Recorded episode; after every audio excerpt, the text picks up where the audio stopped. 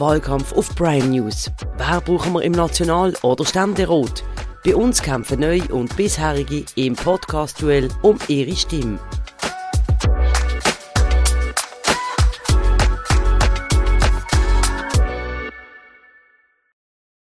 Herzlich willkommen zum Wahlpodcast auf Prime News. Mein Name ist Melina Schneider. Ich begrüße meine Gäste. Die SP-Nationalrätin Sarah Wiss, Leiterin von der medizinischen Direktion von der Universitären Psychiatrischen Dienst in Bern und seit dem Jahr 2020 im Nationalrat. Und der Patrick Huber, Ökonom bei der Handelskammer Baden Basel, seit dem 2022 riefen wir mit in Gemeinderat und will jetzt auch neu im Nationalrat. Guten Abend miteinander. Guten Abend. Hallo zusammen. Wir reden jetzt über einen Wahlkampf mit Themen wie Gesundheit, Finanzen und Klima und ihr könnt am Ende auf Prime News abstimmen, wer euch mehr überzeugt hat. Zum Anfang, Patrick Huber, ein Satz. Warum braucht es Sie im Nationalrat? Ja, brauchen ist vielleicht ein grosses Wort. Die Welt kommt wahrscheinlich auch ohne mir im Nationalrat aus, aber ich merke, dass das Verständnis für die Schweiz in Basel-Stadt nicht besonders gut ist, dass man oft ein bisschen hochnäsig aus Basel, gerade auf ländliche Regionen in der Schweiz schaut. Und ich glaube, als Vertreter aus einer Agglomerationsgemeinde, aus einer bürgerlichen Gemeinde, kann ich hier ein perfekter Brückenbauer sein zwischen dem städtischen Gebiet und vielleicht dem Agglomerationsgebiet, wo in der Schweiz ja die Mehrheit sind. Gut, vielleicht ein bisschen kürzerer Satz. Sarah Weiss, warum braucht sie weiterhin im Nationalrat? Ja, ich möchte dort weitermachen, wo ich jetzt dran bin. Und das ist vor allem das Thema Gesundheit. Wir stehen vor einer größeren Herausforderung in der Gesundheitsversorgung. Und da gibt es noch ganz viel zu tun. Und darum bin ich überzeugt, dass es wichtig ist, eine starke Stimme in Bern zu haben. Gut, Sie haben es gerade angesprochen, die Gesundheit ist gerade unser erstes Thema. Gemäss der Medienumfrage sind die steigenden Gesundheitskosten und Krankenkassenprämien die aktuell grösste Sorge der Schweizer Bevölkerung, spezifisch auch von der Wählerschaft von der Mitte und der SP. Beide Parteien haben dazu Initiativen lanciert. Die SP konkret die Prämienverbilligungsinitiative. Sarah Weiss, wer fängt das auf, wenn die Prämien verbilligt werden, wenn sie dann mit den Steuern aufgehen? Wir haben zwei große Baustellen in der Gesundheitsversorgung. Das eine ist die Kostensteigerung, wo wir sicher nachher dazu kommen, und das andere ist die Verteilung. Also wer zahlt das? Und wir haben eins von den asozialsten oder unsolidarischen Finanzierungssystem mit dieser Kopfprämie. Und die Belastung wird immer größer für den Mittelstand, für die unteren Einkommen, für Familien. Und darum ist es jetzt richtig, dass man endlich das, was eigentlich bei der Gesetzesrevision auch versprochen worden ist, dass eben die Prämienbelastung nicht mehr als 8% ausmachen vom Haushaltsbudget. Wir sagen jetzt, wir wollen nicht mehr als 10%, das ist also eine moderate Forderung ähm, damit wir eben die Haushalte entlasten. Das ist das, was wir fordern. Ähm, und wir haben ja auch mit der Mitte, das kann ich glaube schon sagen, eigentlich einen sehr guten Kompromiss, einen Gegenvorschlag ausgearbeitet im Nationalrat. Er ist dann ein bisschen zahnlos gemacht worden von den Ständeräten von der Mitte, leider. Und jetzt werden wir in der Herbstsession sehen, aber trotzdem noch eine Mehrheit findet mit 10, damit wir wirklich die Haushalte entlasten können. Pater Küber, was sagst du dazu? Stimmt, das ist das Schweizer Gesundheitssystem unsozial? Nein, das finde ich nicht. Also wir haben die Prämienverbilligungen für die unteren Einkommen, das finde ich sehr wichtig. Von dem hätte ich auch den Kompromiss unterstützt, wenn ich dort schon Nationalrat gesehen wäre. Das finde ich eine richtige Sache. Auf der anderen Seite müssen wir schon schauen, dass wir dort Last nicht immer weiter verteilen auf die, die Steuern zahlen. Das ist der Mittelstand auf Bundesebene, sind es schon die schon sehr viele, die überhaupt keine Steuern zahlen auf Bundesebene. Wenn man dort jetzt noch mit der Prämienverbilligung kommt, dann ist es einfach der Mittelstand, der am Schluss alles zahlt. Ich glaube, dort dürfen wir nicht zu viel Augenwischerei betreiben und einfach die Leute aus der Verantwortung nehmen. Ähm, der Ansatz von der Mitte in Basel-Stadt, aber auch auf Bundesebene ist schon öfters gesehen, dass man einen Steuerabzug macht. Das hat den Vorteil, dass der Staat auch zu den Verlierern gehört, wenn die Gesundheitskosten steigen, weil dann nämlich die Leute können mehr von den Steuern abziehen. Es ist ein komplexes Thema, aber mit diesem Mittel wird man wenigstens den Staat mit in die Verantwortung kriegen, weil bis jetzt leidet am Schluss immer noch der Steuerzahler. Genau, die Mitte hat ja die, die Kostenbremse Initiative lanciert, wo, eigentlich, ähm, wo heisst, man muss eingreifen, wenn die Gesundheitskosten im Vergleich zu der Lohnentwicklung zu stark steigen. Ähm, aber was passiert denn in so einem Fall? Heißt das, ähm, die Leistungen muss man dann abbauen oder wie ist das? Also konkret kriegt der Bundesrat den Auftrag, alle relevanten Player an den Tisch zu holen und er kriegt auch die Macht, falls sich die Player nicht können einigen einzugreifen in Form von Rationierungen. Das ist ein sehr schweres Mittel, das ist so.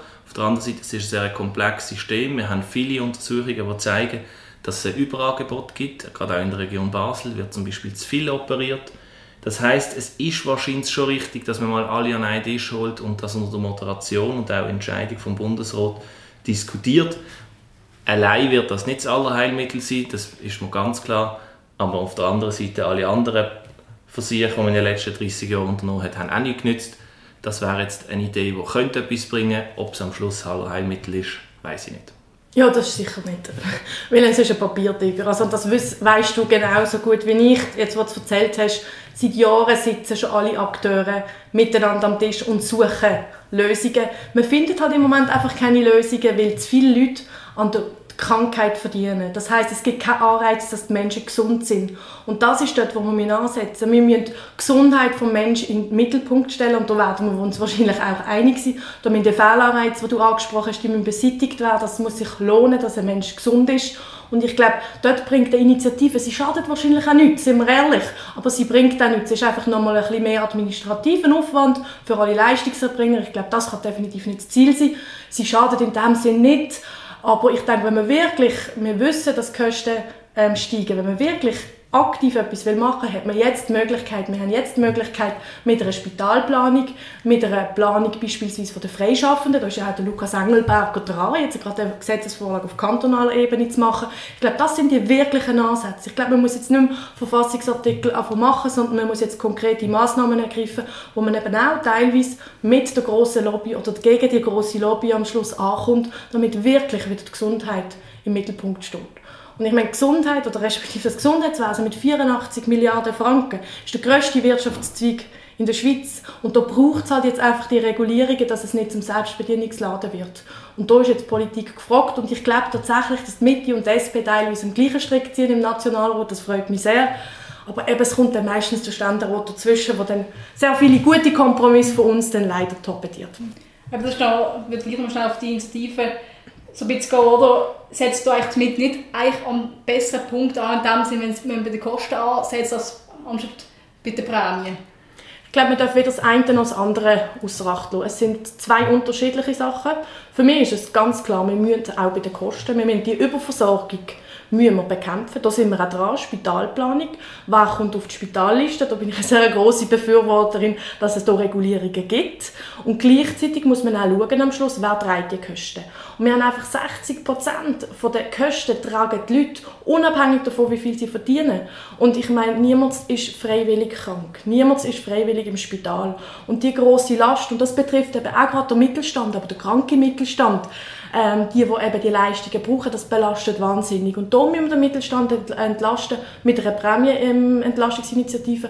Aber selbstverständlich, allein die Kosten neu zu verteilen, löst das Problem vom Gesundheitssystem nicht. Es sind zwei Paar Schuhe und wir müssen beides angehen und für beides gibt es Lösungen, aber es ist jetzt, es ist jetzt wirklich auch, sind politische Kompromisse jetzt gefragt und die müssen jetzt am Tisch, wir können nicht mehr ewig zuwarten. Vielleicht kann ich dazu sagen, wieso ich die Initiative der SP so fest ablehne. Wir in Basel-Stadt haben ja schon viel höheres Niveau von der Prämieverbilligungen. Das heißt, wir mit unseren Steuergeldern zahlen schon die Prämieverbilligungen für Basel-Städterinnen und Basel-Städter die sich die Krankenkassenprämie nicht können leisten können. Und jetzt sollten wir noch mit unseren Steuergeldern aus Basel-Stadt in den anderen Kantonen die auch noch auf das, das Niveau holen. Das ist nicht, hey, das ist nicht die Initiative. Also ich bin im Initiativkomitee, kenne die Initiativen und auch der Gegenvorschlag relativ gut und das ist einfach nicht so. Selbstverständlich, die Kantone, die das Nein. Geld nicht haben, müssen mehr Aufgaben übernehmen, die werden ausgleichen über Finanzausgleich. Das sind unsere Steuergelder, am Schluss in andere Kantone fließen, um dort die Prämienverbilligungen zu finanzieren. Und das ist einfach nicht unsere Aufgabe als Bastelstädterinnen und Bastelstädter. Wir reden heute über, über die Initiative, die das Minimum ansetzt,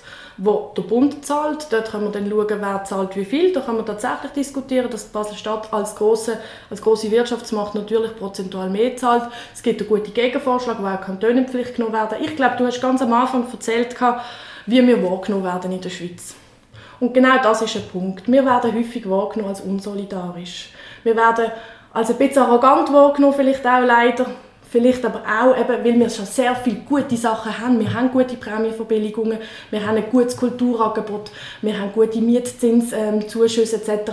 Und das ist etwas, was wir eben auch in der Schweiz, können mitgeben können. Wir können einen Vorbildcharakter nehmen und wir nicht, ich sage jetzt von oben ab auf die anderen schauen und sagen, ja, wenn ihr es halt nicht könnt machen dann sind ihr selber schuld. Ich glaube, dort ist wirklich der Zusammenhalt von der Schweiz, das ist für mich schon auch ein Anliegen, dass wir das in Bern können einbringen können.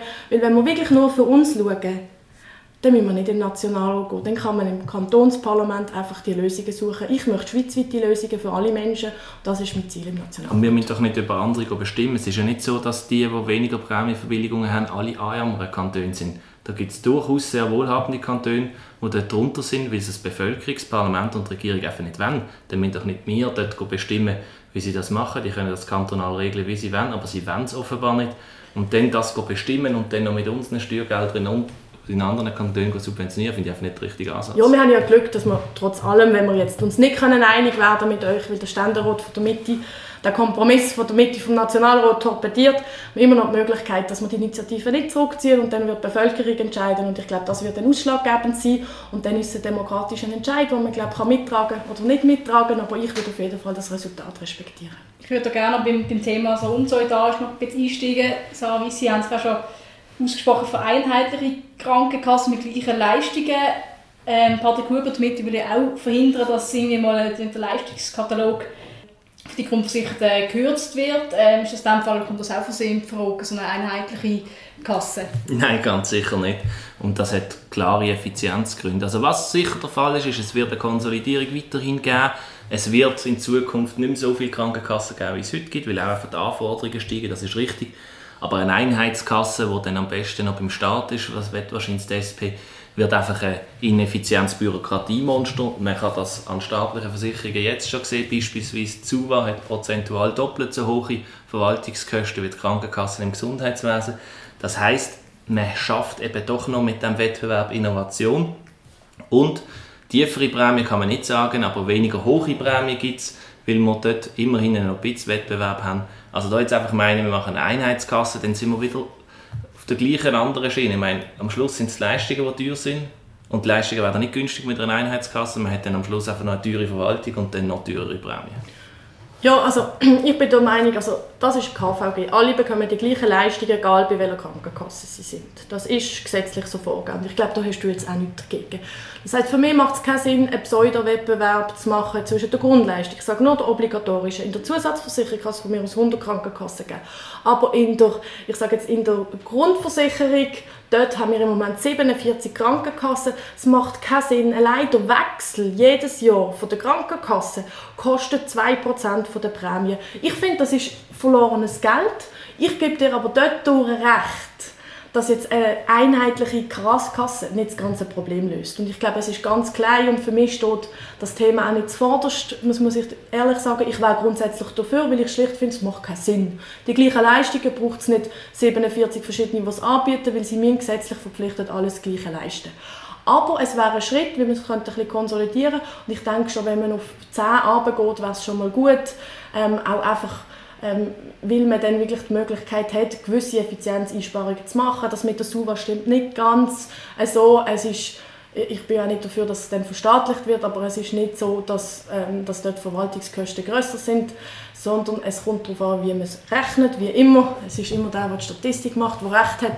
Aber es ist sicher so, dass dort Effizienzverluste gehen. Und auch für Patientinnen und Patienten ist es ja nicht so toll, oder für Kundinnen und Kunden jedes Jahr sich zu überlegen, zu welchem Gang ich jetzt. Und einen Punkt möchte ich noch sagen zu der einheitlichen Kasse. Der grösste Gewinn sehe ich nicht ganz anders. Der grösste Gewinn ist, dass man nicht mehr so viel Reserven anlegen muss. Weil jetzt dann ist das Reservensystem der Krankenkasse sehr kompliziert. Weil jede einzelne Krankenkasse muss aufgerechnet einen Prozentsatz von der Reserve haben, was mögliche Anzahl Kunden gibt. Wirklich absolut komplex. Und wenn man eben nur eine hat oder weniger, dann wird der Anteil Reserve abnehmen und das würde einfach einmal ein bisschen die Reserve ähm, dämmen. Das hat zum Vorteil, dass eine Krankenkasse nicht eine Bank wird. Ich glaube, wir können die Aufgaben der Banken den Banken überlassen. Kommen wir nachher zu, noch zu diesem Thema. Und ja. können Krankenkassen ihre, ihren Job machen lassen. Und darum wäre ich grundsätzlich dafür, aber eben nicht in erster Priorität. Also vielleicht darf ich da rasch entgegnen. Bei Ganz der in aller Kürze, ja. Ja, dafür habe ich noch etwas Positives am Schluss. Also bei den SUVA-Kosten, die habe ich selber auch noch mal geschaut, die sind tatsächlich höher. Dann die 10 Kassen, ich habe das Gefühl, irgendwann werden wir dort landen.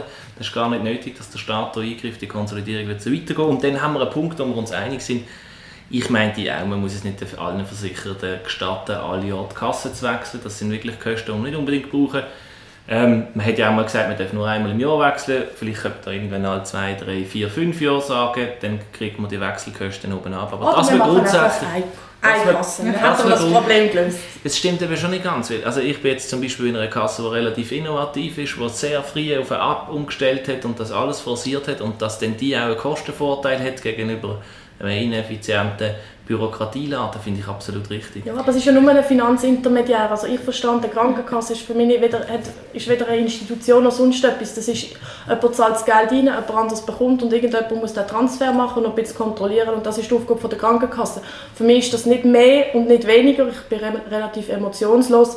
Aber eben, ich denke, es ist nicht das dringendste Problem. Das dringendste Problem sind jetzt die Kosten konsolidieren, wirklich bedarfsgerecht und Kosten dann nachher sozial aufzuteilen. Und das sind die zwei grossen Brücken, die wir daran arbeiten müssen. Gut, ich will zum Abschluss von diesem Gesundheitsblock noch etwas anderes ansprechen, die Prävention, wo es sich dafür stark macht, dass die gestärkt wird.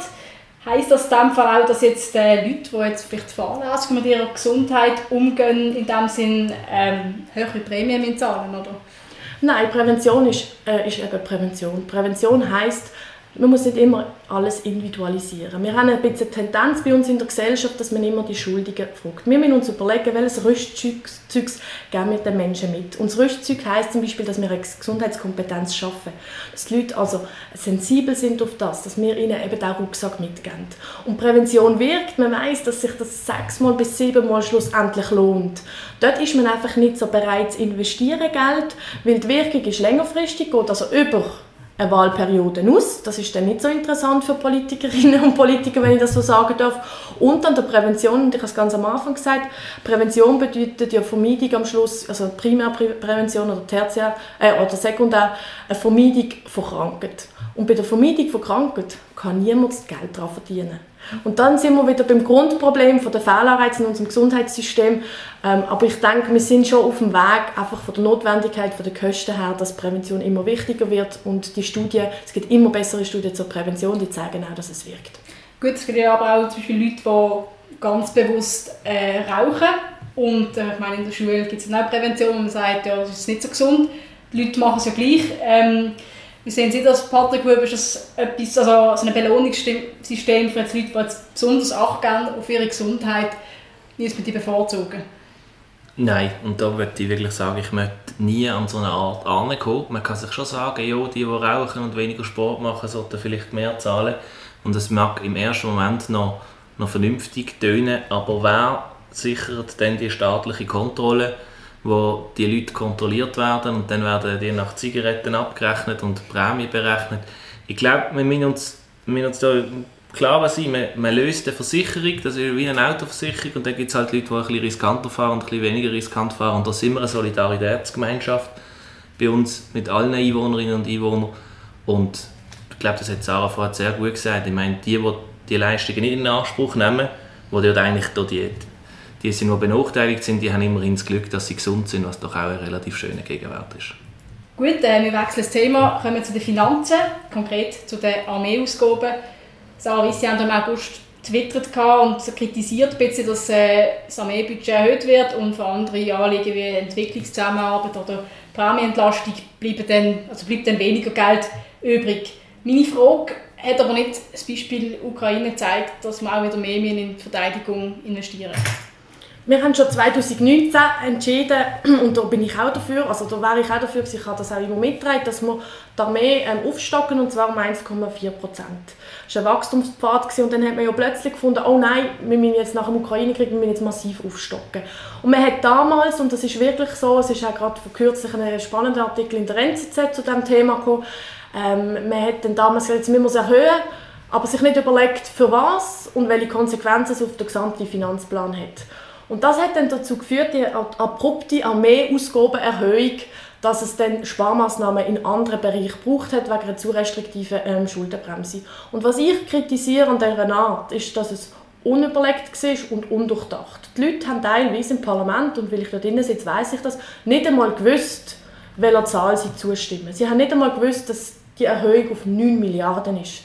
Viele haben mir gesagt, ah, ich habe gedacht, das sind 7 Milliarden. Also es ist wirklich so eine ganz schnelle Reaktion gewesen. Und ich finde, der Fehler kann passieren. Es ist wirklich ganz ein schlimmer Angriffskrieg gewesen. Man hat Angst gehabt, man hat gemeint, man muss etwas machen. Aber jetzt sind wir eineinhalb Jahre später und ich glaube, jetzt können wir uns überlegen, was brauchen wir. Und was wir brauchen, natürlich brauchen wir eine Armee. Ich habe überhaupt nichts gegen die Armee. Aber wir müssen schauen, wo ist das Geld sinnvoll eingesetzt. Und wenn wir das Budget von der Armee nehmen, bin in der Finanzkommission zuständig für das Armeebudget, kennt es also relativ gut, weil ich mich ja, sehr häufig damit auseinandersetze, sehen wir, dass wir Reste haben jedes Jahr. Millionen Resten, hunderte von Millionen Resten, die wir nicht brauchen, schon seit Jahren. Das heißt, das Militär, die Armee bekommt mehr Geld, als sie ausgeben kann, weil sie gar nicht die Projekte machen kann.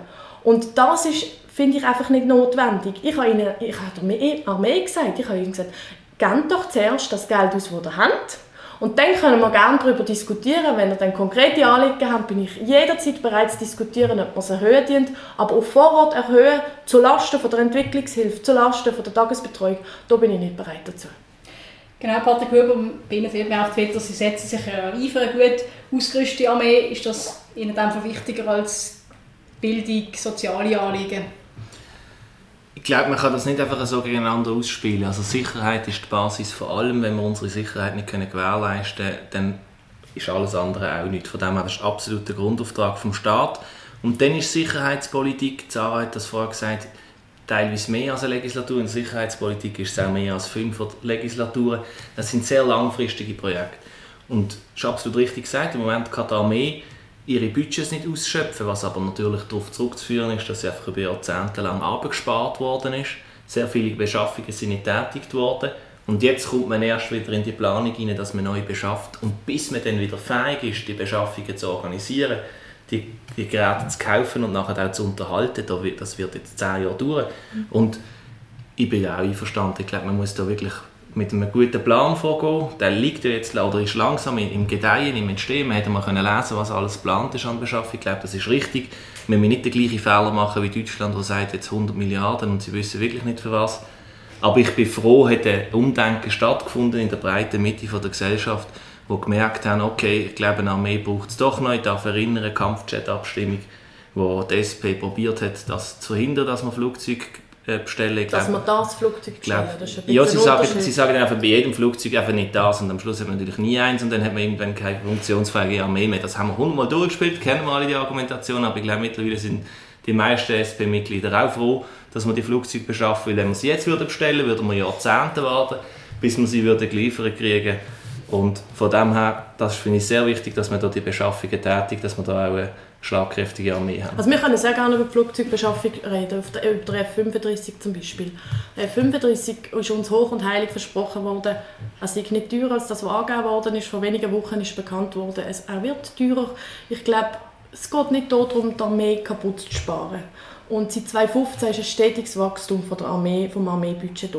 Mir geht es nicht darum, dass ähm, so, ähm, das kaputt sparen. Ich glaube, wir müssen es einfach sinnvoll einsetzen. Und ich glaube, am Schluss ist es doch bei, wie bei jedem Politbereich, wenn das Geld sinnvoll, auch in der Gesundheit, wenn das Geld sinnvoll investiert ist, ich glaube, dann sind wir bereit, vielleicht auch auf anderes zu verzichten. Aber wo man halt wirklich nicht bereit ist, ist Geld einfach mal, ich sage jetzt auf Reserven zu sprechen, weil das wird nicht anders gekürzt. Das ist halt einfach das Finanzhaushaltsgesetz, das das vorgibt. Kann man leider nicht anders machen. Oder das Geld so einzusetzen und man es für nicht zielführend anschaut. Und die Frage ist tatsächlich, ich meine, wir können eine Militärdiskussion ähm, stellen, ähm, führen, wie sinnvoll es ist, 20, ähm, so und so viel Panzer zu kaufen, so und so viel Munition. Ich glaube, die Debatte, die führen wir, die führen wir etwa fünfmal im Jahr in der Kommission und ich muss auch ehrlich sagen, wir sind uns teilweise gar nicht unbedingt nur uneinig. Aber es gibt halt gewisse Grundsatzdiskussionen, die man muss führen und ich denke zur Sicherheit, und das ist das, was du vorher gesagt hast, Sicherheit ist halt einfach mehr als Militär. Sicherheit ist auch die soziale Sicherheit, auch das führt zu Frieden. Und darum glaube ich, schadet es eben der Sicherheit von der Schweiz, wenn wir bei der Entwicklungszusammenarbeit zum Beispiel kürzen dienen. Ich glaube, das schadet der Sicherheit und darum finde ich, muss man entweder schauen, dass man die Ausgaben trotzdem tätigen muss oder bei der Armee sagen, hey, wenn ihr es jetzt nicht braucht, wir können es ja auch noch in drei Jahren sprechen. Und das ist ein bisschen mein Ansatz. Ich würde gerne schnell einmal einhaken. Ähm, Pater Gruber, anders Herz, also die Ukraine kriegst zwar noch, aber ja, wir finden uns in der befinden uns in der gleichen Situation und kommt dann noch dazu, wenn jetzt äh, Großmacht wird die Schweiz angreifen, könnte sich sicher auch nicht selber verteidigen. Warum ist das denn so wichtig oder so extrem gut ausgerüstet ist, auch mit den äh, Kampfjets? Also extrem gut ist das noch lange nicht. Ich glaube, sind wir uns einig, das einzige Budget, das in den letzten 30 Jahren zurückgegangen ist, ist das Armeebudget. Also wir sind da auf einer kompletten Know-how-Erhaltung geblieben. Wir haben Panzerbataillon ohne Panzer, weil die einfach immer in den Weg gehen und dann gehen sie die Panzer weiter und weiter und weiter. Aber wenn die alle miteinander wieder einrücken, dann hätten sie gar keine Panzer zur Verfügung. Also wir sind da wirklich nicht auf einem höchsten Level. Was wir jetzt machen, ist, dass wir wieder auf ein glaubhaftes Level raufkommen. Das ist, glaube ich, auch wichtig. Und dann ist es halt einfach in wie vielen Bereichen auch, es ist einfach ein Technologieschub. Also wir haben jetzt FA-18-Flieger, die sind gut, die tun ihren Dienst, aber die sind in 10 bis 15 Jahren nicht mehr in Betrieb. Und die, die jetzt noch aushelfen, sind Tiger F5. Also dort fliegt man mit einer Karte. Es hat kein Navigationssystem drin. Die und, haben wir ja verkaufen. Und da reden wir darum nicht darüber, ob wir uns jetzt irgendwie in eine Hochleistungsarmee verwandeln, sondern einfach, ob wir können glaubhaft unsere Sicherheit sicherstellen Und das ist der elementare Grundauftrag von jedem Staat, dass er seine Bürgerinnen und Bürger kann schützen kann. Und das will ich auch, dass das die Schweiz kann. Gut, äh, aus Zeitgründen will ich jetzt zum dritten Thema kommen. Ähm, wie steht auf der Zeitmäßig? Also 25 Minuten schon. Also, ah, okay, okay. Ja. Aber nur, ja, ähm, genau. zum Klima. Äh, Weiss, Ihre Partei möchte wegkommen von der fossilen Energie und die Erneuerbaren stärken. Ein Teil davon ist auch sogenannter Investitionsverbot für fossile Energie. Da hat sich der Beat Jans ähm, dafür ausgesprochen, als Greta Thunberg hier in Basel war. Stehen Sie auch dahinter? Ja, ich glaube, es muss aufhören mit der Freiwilligkeit in diesem Bereich. Ich glaube, man hat gesehen, es, lenkt nicht die Freiwilligkeit. Von dem her denke ich, das ist eine Maßnahme, aber allein lenkt es nicht. Wir können, was wir jetzt brauchen, sind wirklich, ich sage jetzt, ist Innovation und Technik, dass wir wirklich auf den Wandel ähm, vorbereitet sind und dafür brauchen wir staatliche Investitionen auch zur Unterstützung natürlich von, ähm, von Startups, von wirklich von der Forschung und das fordert ja auch unsere SP-Initiative, die wir übrigens gemeinsam mit den Grünen lanciert haben, wo wirklich ähm, ähm, die Förderung auch finanziell will unterstützen weil am Schluss soll es ja nicht der Einzelne treffen, sondern wir müssen das, die grosse Herausforderung als Gesellschaft, ähm, als Gesellschaft können, können tragen und dafür müssen wir jetzt die notwendige Infrastruktur zur Verfügung stellen und ich sage jetzt, das Verbot ist ein kleiner Teil, respektive eine grosse Hebelwirkung, aber das alleine lenkt natürlich nicht. Aber macht das jetzt Sinn, oder der Schweizer Bankplatz, wo es eh schon schlechter geht, wenn man jetzt ihnen so Investitionen verbietet?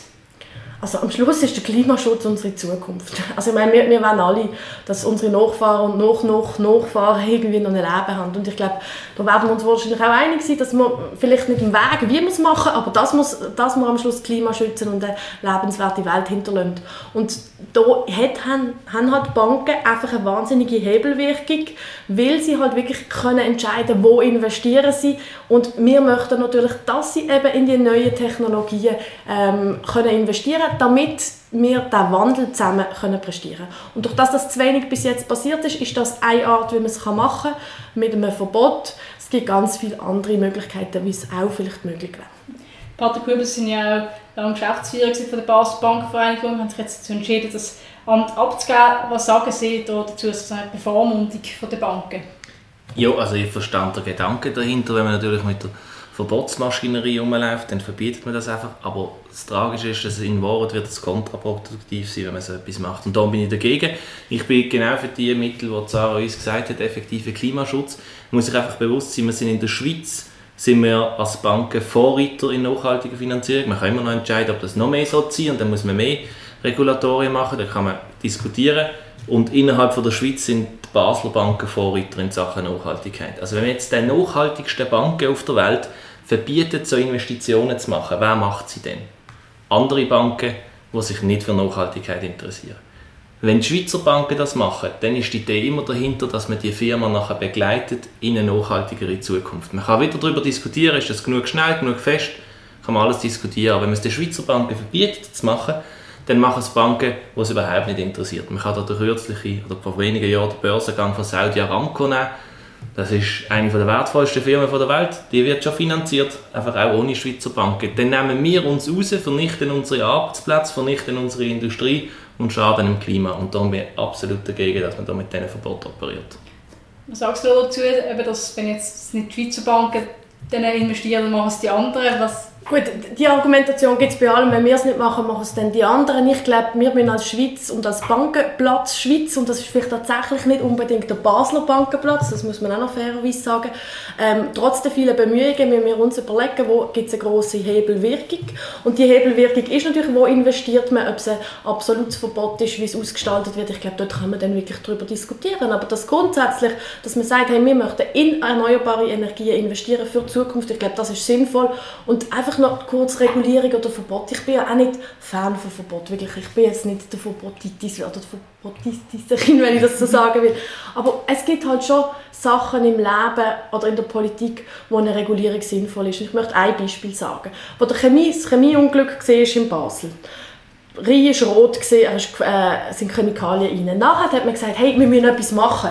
Dann hat es Wasserschutzgesetz gegeben Gewässerschutzgesetz. Und seither, am Anfang haben sich auch ganz viele dagegen gewehrt und gesagt, ah, das wird unsere Wirtschaft zerstören, da wird alles kaputt gehen, wir brauchen das etc. Und inzwischen können wir alle im Rhein schwimmen. Weil wir eine Regulierung gemacht haben, die vielleicht dort ja, tatsächlich auch auf Widerstand gestoßen ist, aber wo man schon fast 40 Jahre oder ja, 35 Jahre später, ähm, wo man 35 Jahre später echt den Mehrwert sieht. Und ich glaube, manchmal ist es mit Regulierungen so, dass sie im Moment vielleicht für nicht zielführend ähm, erachtet werden oder zu weitergehend oder man denkt, ach, das reguliert sich doch von selber. Und ich muss schon sagen, auch jetzt CS-Banken, das, das gerade schon noch kurz angesprochen haben, das Vertrauen jetzt unbedingt in jede Bank. Ich sage, es gibt sicher ganz tolle Banken, aber es gibt auch Banken, die es eben nicht so haben. Und da braucht es Regulierung. Und wenn wir den CS-Skandal sehen, dann, dann sehen wir auch, dass Banken durchaus auch Regulationsbedarf oder Regulierungsbedarf gibt, weil es sonst ein bisschen zu einem Selbstbedienungsladen wird. Zwei Punkte. Wiss ist natürlich eine clevere Politikerin. Darum hat sie ein typisches Beispiel genommen für eine Regulierung und nicht für ein Verbot.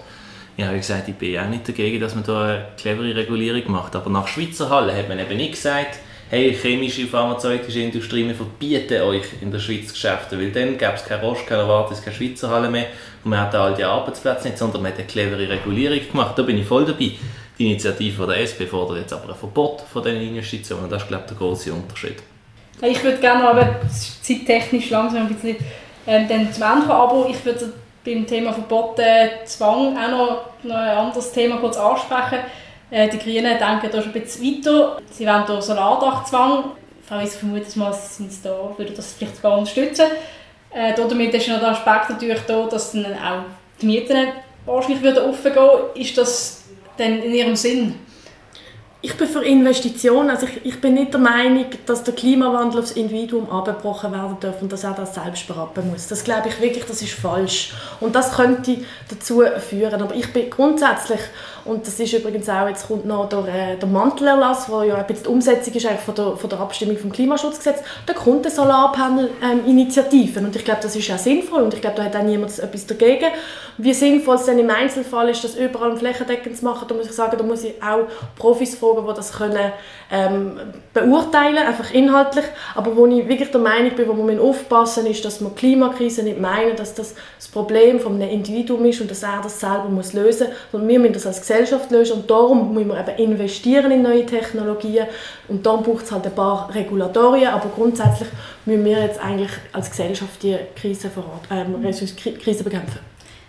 Patrick Gruber, ist das nicht auch irgendwie, ja, wenn man sich überlegt, eine zumutbare Forderung, ja, wenn man daran denkt, was dann alles an nachhaltiger Energie wird reinkommen, oder wenn jetzt da alle so eine Solarpanel auf dem Dach haben? Ich glaube, man muss tatsächlich darüber nachdenken. Also ich verantworte in Riechen ja auch die Immobilie und bei mir ist klar, bei jeder Sanierung kommen Solarzellen so viel wie es geht aufs Dach. Das ist überhaupt keine Diskussion. Im Moment ist das, glaube ich, auch die richtige Strategie. Ein Zwang führt dann halt dazu, dass vielleicht ein Gebäude, das nicht ideal geeignet ist, wo eine andere Technologie vielleicht schlauer wäre, dann zu dieser Technologie gezwungen wird, die nicht ideal ist. Darum habe ich immer ein bisschen Bisshemmungen bei Zwang und Verbot. Aber starke Anreize, dass grundsätzlich auf Neubauten und bei Sanierungen äh, Solaranlage auf Dach kommt, glaube ich, da wäre ich voll dabei, das zu unterstützen. Gut, ist mir da diesem Thema ziemlich einig, wie ich es raushabe. Ich würde jetzt zum Schluss gerne je noch eine Frage stellen, so ein bisschen zum Wahlkampf allgemein. Genau, äh, Sarah Weiss, äh, mehrere Medien haben jetzt schon geschrieben, dass es für sie könnte eng werden mit der Wiederwahl. Wie gut sehen Sie Ihre Chancen und wie werden Sie den prophezeite Rückstand jetzt in diesen zwei Monaten aufholen? Gut, ich habe das Glück, ich bin Politikerin und nicht Politologin, das heißt, das Kristallkugeln lesen, das überlasse ich sehr gerne anderen. Es ist eine schwierige Situation für alle und es ist vor allem eine schwierige Situation für Basel. Weil wir verlieren einen Sitz, wir verlieren ein Sitz, wir haben schon nur fünf und nachher und nur ein Ständeratssitz und nachher haben wir nur noch vier. In vier Jahren verliert das Baselbiet noch einen Sitz, also die Region wird geschwächt. Und ich glaube, das ist etwas, wo man sich gut muss überlegen muss, wie geht man mit dem um und darum denke ich, ähm, würde ich mir wünschen, dass die Bevölkerung natürlich die Kräfte reinwählt, die vielleicht ihre Interessen am ehesten vertritt, die mit Herzblut und mit Engagement ähm, die Interessen auch vertritt und ich würde das weiterhin machen, würde mich freuen, wenn ich es weiterhin darf machen. Ich, ich werde alles geben, aber ich werde weiterhin auf den Inhalt setzen, weil am Schluss mache ich Politik für den Inhalt und nicht für die Galerie. Patrick Weber, Sie sind ja Riechen Gemeinderat. Äh, man merkt auch bei Ihnen auf der Seite mit den Blogbeiträgen, es geht immer sehr viel um Riechen, da sind Sie auch stolz drauf. Ähm, natürlich auch nationale Themen, aber das Riechen ist immer sehr im Zentrum. Im Nationalrat geht es natürlich darum, auch die ganze Schweizpolitik zu machen. Können Sie das? Und wie werden Sie aber auch Anker um Riechen und Basel im Bundesbahn vertreten? Ich glaube tatsächlich, dass hier Riechen eigentlich eine optimale Mini-Schweiz abbildet indem es eben wirklich die Agglomeration ist. Das heißt, ich kenne die Stadt, ich kenne Riechen und ähm, ich glaube, wir dürfen als Riechen doch auch selbstbewusst auftreten. Der Kanton hat 200'000 Einwohner, 22'000 sind aus Riechen. Da kann man jetzt auch mal einen Nationalrat aus Riechen oder eine Nationalrätin aus Riechen haben. Und wenn sie es so gut machen, dann kann es wahrscheinlich auch zwei aus Riechen. Gut, besten Dank. Das war es mit unserem Wahlkampf-Podcast. Unsere Gäste haben sich jetzt meiner Meinung nach ein Feueroberbier von Biertel verdient, das die Sendung präsentiert. Wer hat besser abgeschnitten, Sarah Wiss oder der Patrick Huber? Stimmt ab in unserer Umfrage im zugehörigen Beitrag auf Prime News. Wenn ihr unseren Podcast abonniert, sind ihr immer informiert über die nächsten Wahlkampfdiskussionen. Besucht auf Prime News unser Dossier Wahlen 2023 Dort findet ihr alle unsere Wahlkampf-Podcasts und auch weitere Informationen und Artikel zu den Nationalrats- und Ständeratswahlen. Auf Wiederhören. National- und Ständeratswahlen 23 auf Prime News. Finden Sie Artikel, Interviews und Analysen in unserem Dossier Wahlen 2023. Exklusiv auf primenews.ch.